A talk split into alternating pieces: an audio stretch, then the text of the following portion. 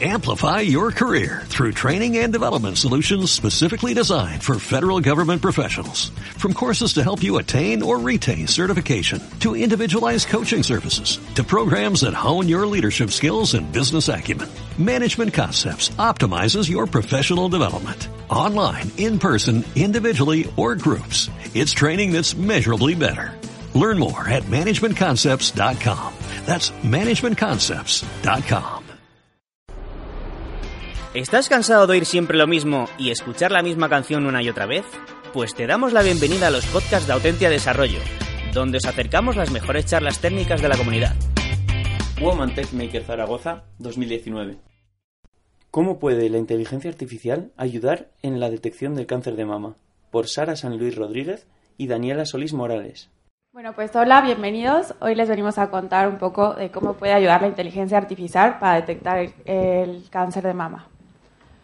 Bueno, pues como todos saben, el cáncer de mama es el, cáncer más común entre las mujeres y el, se- el segundo más común en el mundo. Y el diagnóstico y el tratamiento rápido puede jugar un papel muy, muy importante en la vida de la, per- de la persona que tiene el cáncer. Además de que mientras más rápido eh, seamos capaces de detectar el cáncer, la paciente sufre menos, el tratamiento es mucho menos invasivo y le puede cambiar la vida a esa persona. Eh, nosotros somos Ari y Daniela, como ya les habían contado, trabajamos en Plain Concepts haciendo inteligencia artificial. Y bueno, hoy en día se habla muchísimo de la inteligencia artificial, mucha gente no sabe bien qué es, eh, luego también oímos mucho de que es peligroso, eh, puede, pues, puede ser que lo- la inteligencia artificial eh, tome decisiones que no son buenas. Y bueno, nosotros nos gustaría eh, mostrar un poco eh, más a fondo de qué se puede hacer con la inteligencia artificial y que no todo eh, es malo, no todo es peligroso. Y en este caso queremos enfocarnos en una causa que creemos que es muy importante y que de verdad puede ayudar a cambiar la vida de muchas personas. Bueno, ¿y cómo se detecta el cáncer en las etapas más tempranas? Las técnicas, la técnica más común y que ayuda a evitar muertes en el cáncer son las mamografías. Se hizo un estudio y, puede reducir, y, redujo hasta el 30% de muertes porque cuando el cáncer es asintomático es la forma más fácil y efectiva de poder eh, descubrirlo a tiempo. ¿Cómo funciona esto de las mamografías? Bueno, pues normalmente se compone de un estudio de cuatro imágenes, en donde se toman eh, eh, imágenes de ambos pechos y medio lateral y cráneo caudal. Y eh, surgió hace unos años un estándar que es el que se utiliza alrededor del mundo para poder eh, eh, llevar a cabo el, diagnóstico de las pacientes, en donde empiezan con un cero en cuanto cuando las radiografías que se le tomaron al paciente no son buenas y no se puede sacar una conclusión de ellas, un 1 cuando es negativa, la paciente es- está saludable, no se encontró nada, eh, un 2 cuando no hay ningún eh, riesgo de, o sea, ningún signo de que haya algo maligno, pero ya empezamos a tener eh, ca- microcalcificaciones y, y ganglios intramamarios. Que esto no quiere decir que estés enferma, pero son la- los signos que, de que puede que evolucione a algo que, que puede ser maligno.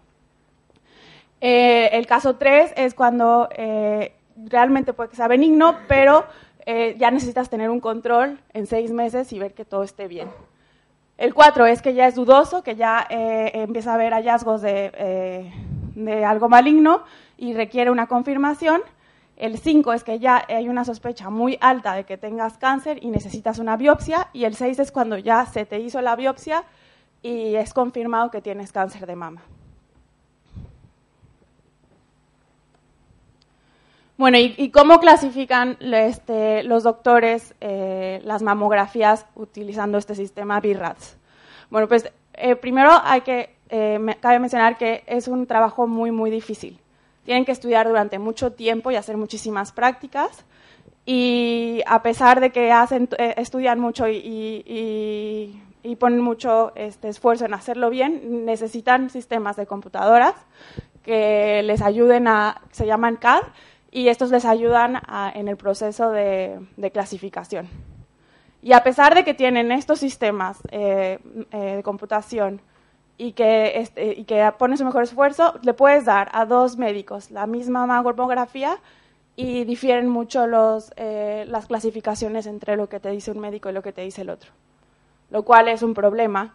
Y como hablamos, queremos eh, querer identificar los casos en donde es más temprano, porque son los que podemos hacer un cambio mucho más radical en la vida de la paciente. Y, ¿Y cómo podemos ayudar a esto? ¿Cómo podemos evitar que haya problemas en los que en, identificar esos pequeños casos? Bueno, pues mm, la inteligencia artificial en el sector de salud busca esto, busca tratar de transformar eh, los procesos que hay actualmente en, la, en el sector de salud y mejorarlos y apoyar a los doctores para que al final ellos puedan hacer eh, mejor su trabajo no viene a reemplazar al hombre, viene más a apoyarlo y a tratar de buscar técnicas para que ellos puedan hacer su mejor su trabajo y puedan eh, aplicar todos sus conocimientos. Y bueno, ¿dónde está la inteligencia artificial hoy en día? Todo el mundo sabemos un poco cómo están las cosas, pero por contarles algunos ejemplos. Eh, eh, la rama de la inteligencia artificial que se dedica al tratamiento de imágenes se llama computer vision. Y hoy en día somos capaces de detectar objetos en una imagen, somos capaces de detectar, eh, de clasificar las imágenes. No sé si alguno ya habrá visto el típico ejemplo de es un gato o es un perro.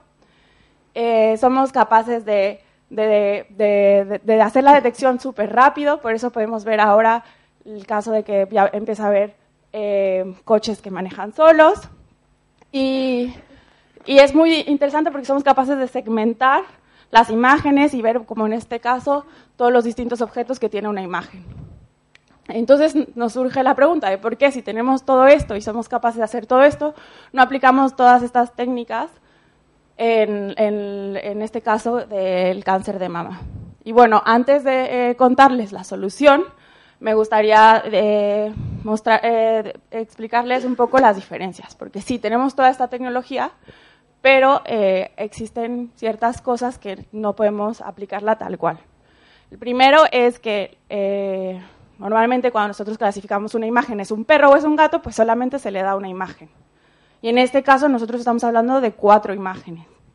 Y nosotros queremos sacar una conclusión a partir de las cuatro imágenes, para poder verlas todas y sacar también una conclusión global, no solamente viendo una pequeña región de la imagen.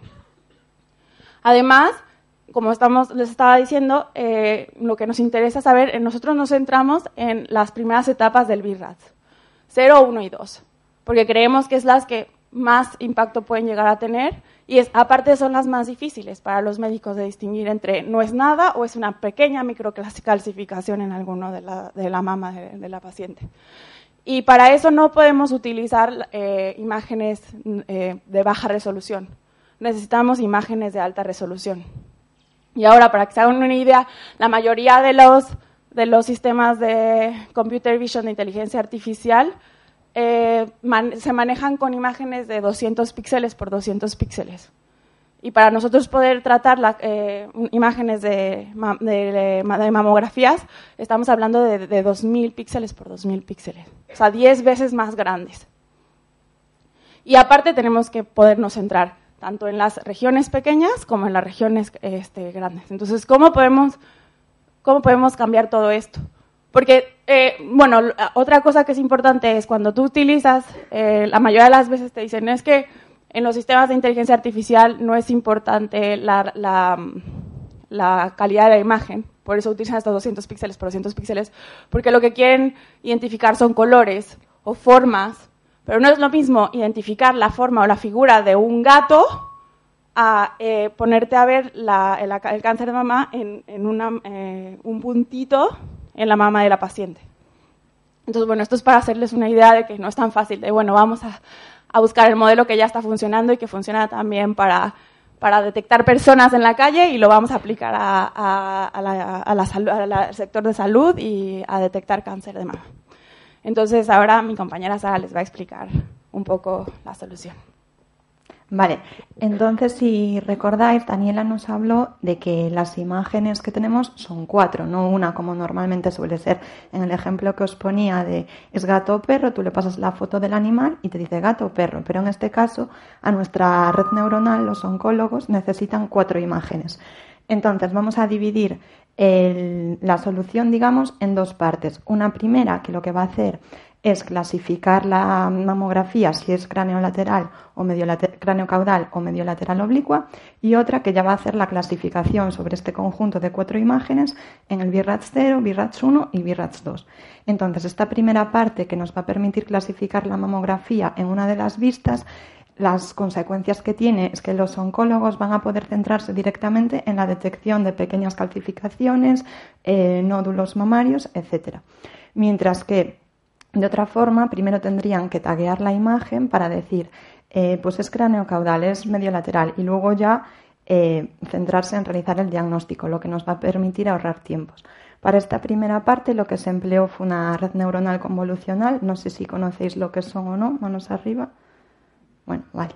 Entonces, eh, bueno, las redes neuronales convolucionales son el tipo de red neuronal que más se emplea para la clasificación de imágenes o detección de objetos en las mismas y lo que hacen es reciben una imagen como entrada y en este caso a través de una softmax, que es una función, em, o sea, nos devuelven la probabilidad de pertenencia a cada una de las clases. Por ejemplo, en el caso de si estamos prediciendo perro o gato, nosotros pondríamos una imagen, en el caso de que fuese softmax, que sería otra, pero bueno, y nos diría, pues es un gato con probabilidad 0,8, es un perro con probabilidad 0,2.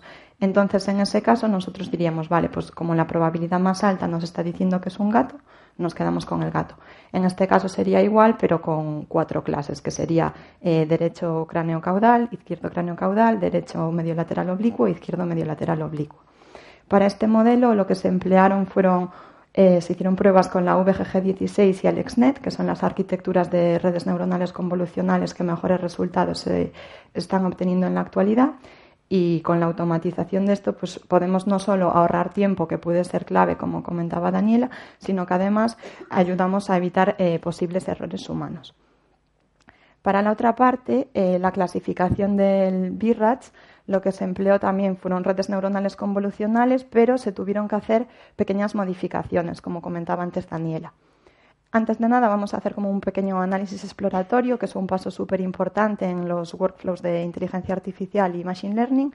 Entonces, las mamografías que se usaron en este caso em, fueron eh, de pacientes representando la, la, población general de los Estados Unidos. Entonces, había eh, mamografías tanto de personas americanas, afroamericanas, hispánicas como asiáticas. Esto es muy importante porque si no puede inducir a sesgos y vallas en los datos que luego pueden eh, afectar realmente a la precisión y a la predicción del algoritmo. Por ejemplo, por poner un ejemplo bastante drástico, es que la mayoría de los conjuntos de lunares o para detectar cáncer de piel solo tienen en cuenta la población caucásica. Entonces, obviamente, mi piel no va a ser igual que la de un africano, que la de un asiático, y esos conjuntos no se están teniendo en cuenta. Entonces, realmente, cuando nuestro modelo va a hacer una predicción, si se lo, hacemos sobre un paciente con otra tonalidad de piel que el modelo aprendió, va a sacar una predicción que no es real y que puede afectar realmente a la vida del paciente. Entonces, en este caso, hay que resaltar que sí que se está teniendo en cuenta eh, la población de, Estados Unidos con los porcentajes y demás, hacer el muestreo de los datos, pero tampoco se está teniendo en cuenta eh, la población mundial, que si queremos luego, si se quisiese sacar esto a producción, sí que tendría que haber como mm, o sea, los datos que representasen el total global para que cualquier paciente tenga las mismas probabilidades de tener un buen diagnóstico. Entonces, eh, como comentaba Daniela, la principal diferencia es que las redes eh, neuronales convolucionales que se están usando a día de hoy para detectar coches, personas, etcétera, no necesitan ir al detalle. O sea, ellos necesitan detectar color rojo, pues con saber que el color predominante es rojo es suficiente. Pero en este caso, si os fijáis aquí en la, en la diapositiva, nos estamos fijando en cositas tan pequeñas como esta. Entonces tenemos que em, mejorar nuestras redes, o sea, modificarlas de forma que puedan ir al detalle fino. Para eso lo que se hizo en este modelo fue usar capas convolucionales y de pooling más agresivas. Las capas convolucionales y de pooling son las que se usan en las redes neuronales convolucionales para extraer las características y en este caso se usaban al principio de, la red para que luego las características extraídas no tuviesen una pérdida de información tan importante. Vamos a ver ahora cómo se, cómo se desarrolló este modelo. Entonces, ahora estaríamos ya en la clasificación de BIRATS 0, 1 y 2. Para esto, el modelo se desarrolla en dos etapas. Una primera que nos permite introducir las cuatro imágenes de golpe.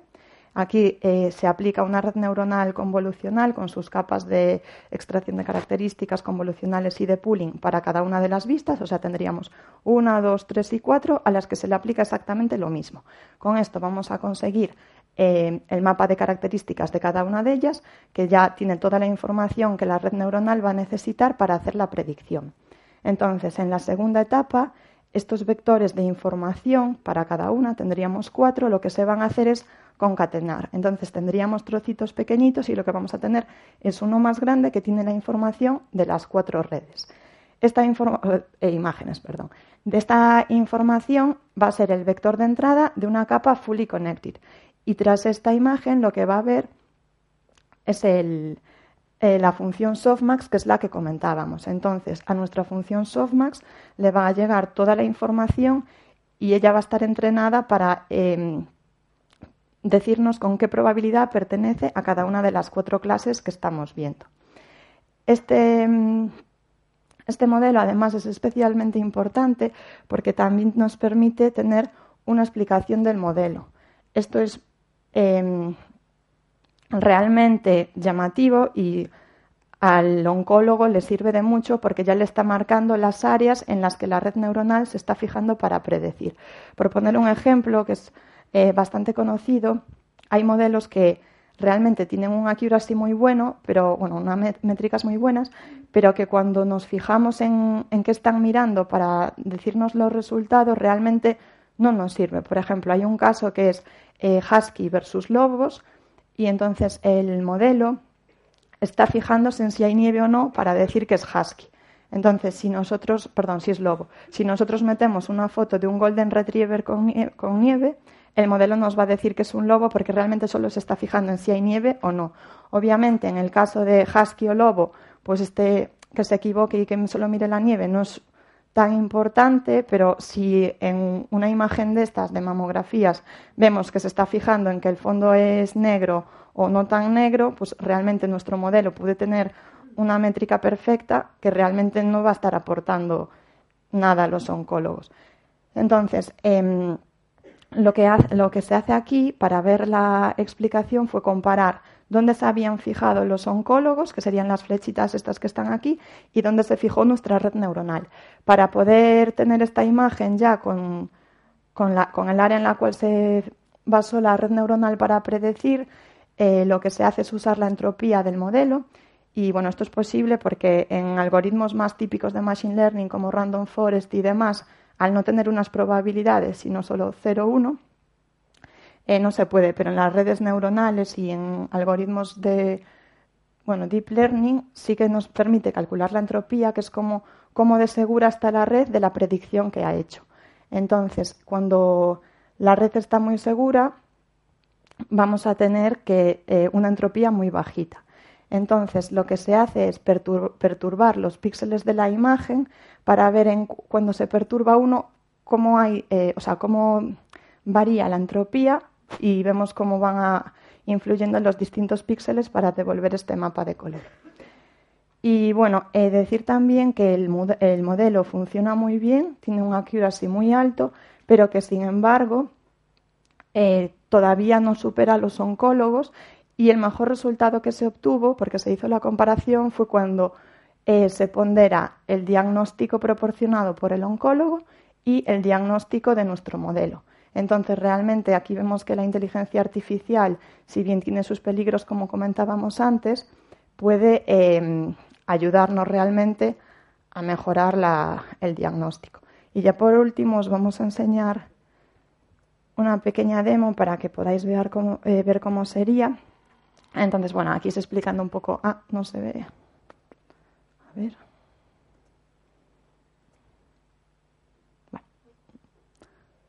Ah, no, porque no nos lo están poniendo.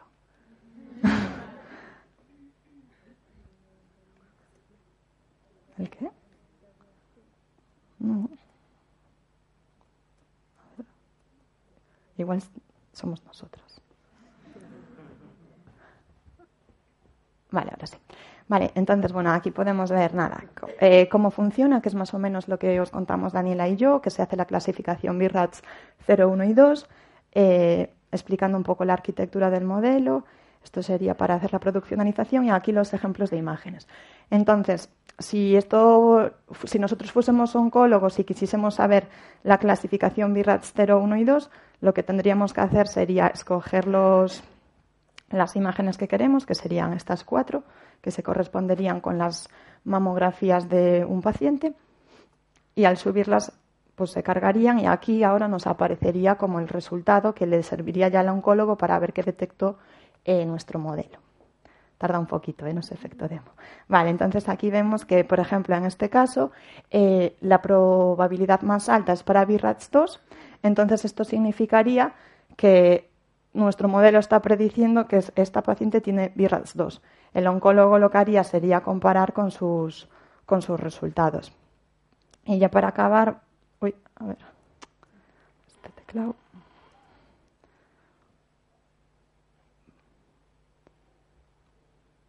Vale, nada, dar las gracias a todos los patrocinadores y a Mujeres Tech por hacer esto posible, porque o sea, nos parece tanto a Daniela como a mí súper importante visibilizar a las mujeres en tecnología. Y si tenéis cualquier pregunta, es el momento.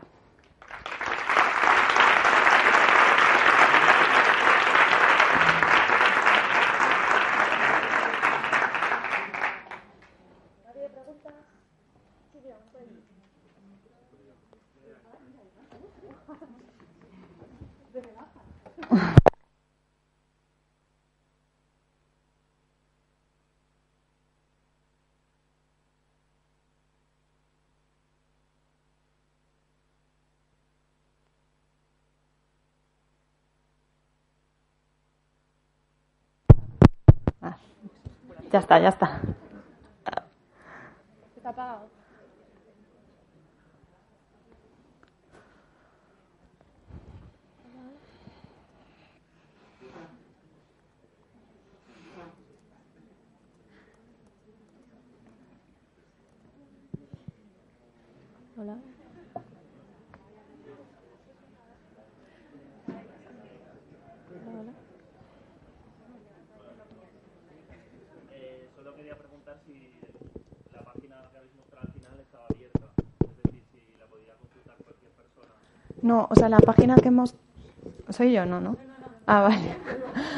Eh, no, la página que mostramos eh, realmente no está desplegado, no está en producción, está eh, desde nuestro local. Sí que lo tenemos desplegado nosotros para hacer demos en, usando Azure, pero no, no está pública.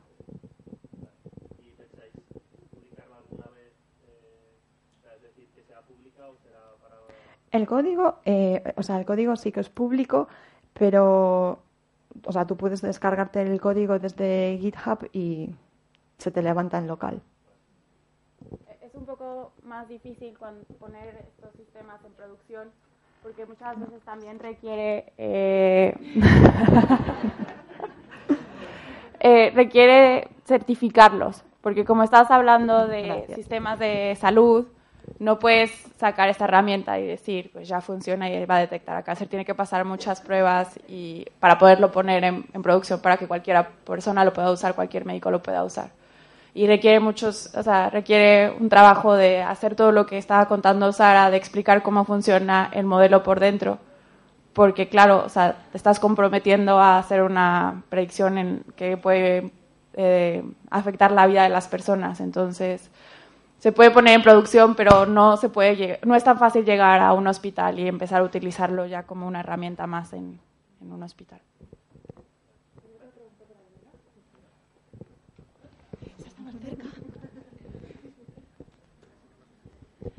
Hola, gracias. Eh, yo solo quería saber si, además, he visto que ahí estáis utilizando imágenes tipo PNG, si utilizáis otro tipo de imágenes estándares como, eh, como es la imagen médica de tipo DICON.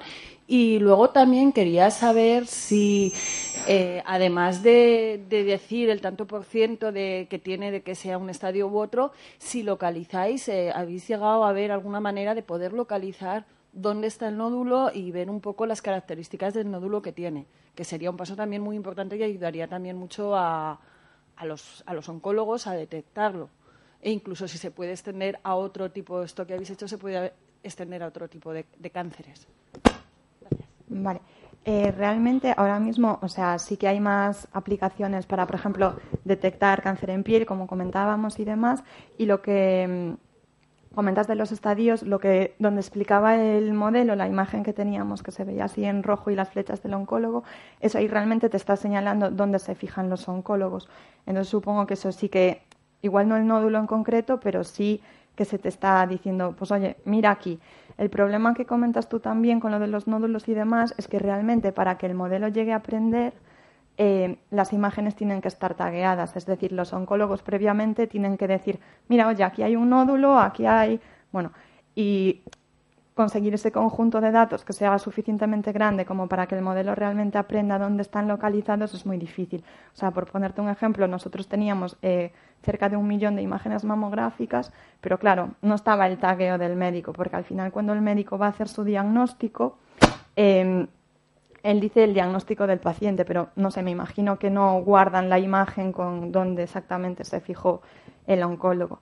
Y contestando a lo de las imágenes DICON, no habría problema, o sea, aquí se usa un punto PNG para que se visualicen mejor, pero por ejemplo, el conjunto que tenemos nosotros sí que están usando ese tipo de formato y realmente a la red neuronal tú no le pasas la imagen como tal, o sea, la imagen es un conjunto de píxeles y eso es lo que usa la red neuronal, entonces no habría ningún problema entre uno u otro.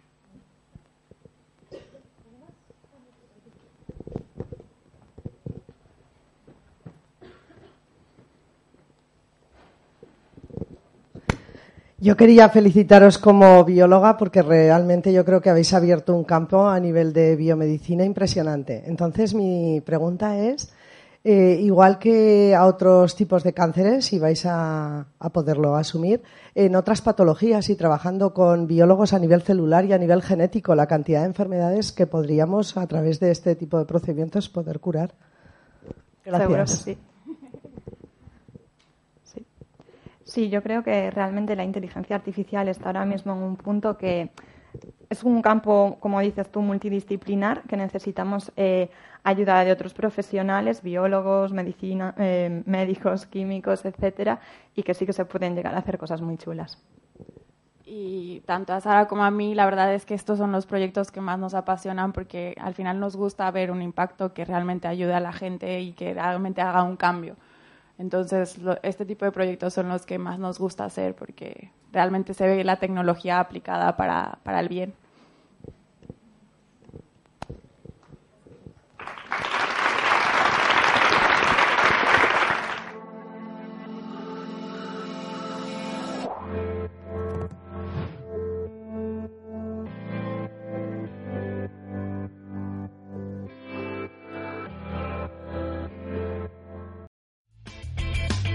Si te ha gustado el podcast y quieres estar a la última en tecnología, suscríbete a nuestro canal de iVoox y escúchanos donde quieras. Para más información, autentia.com.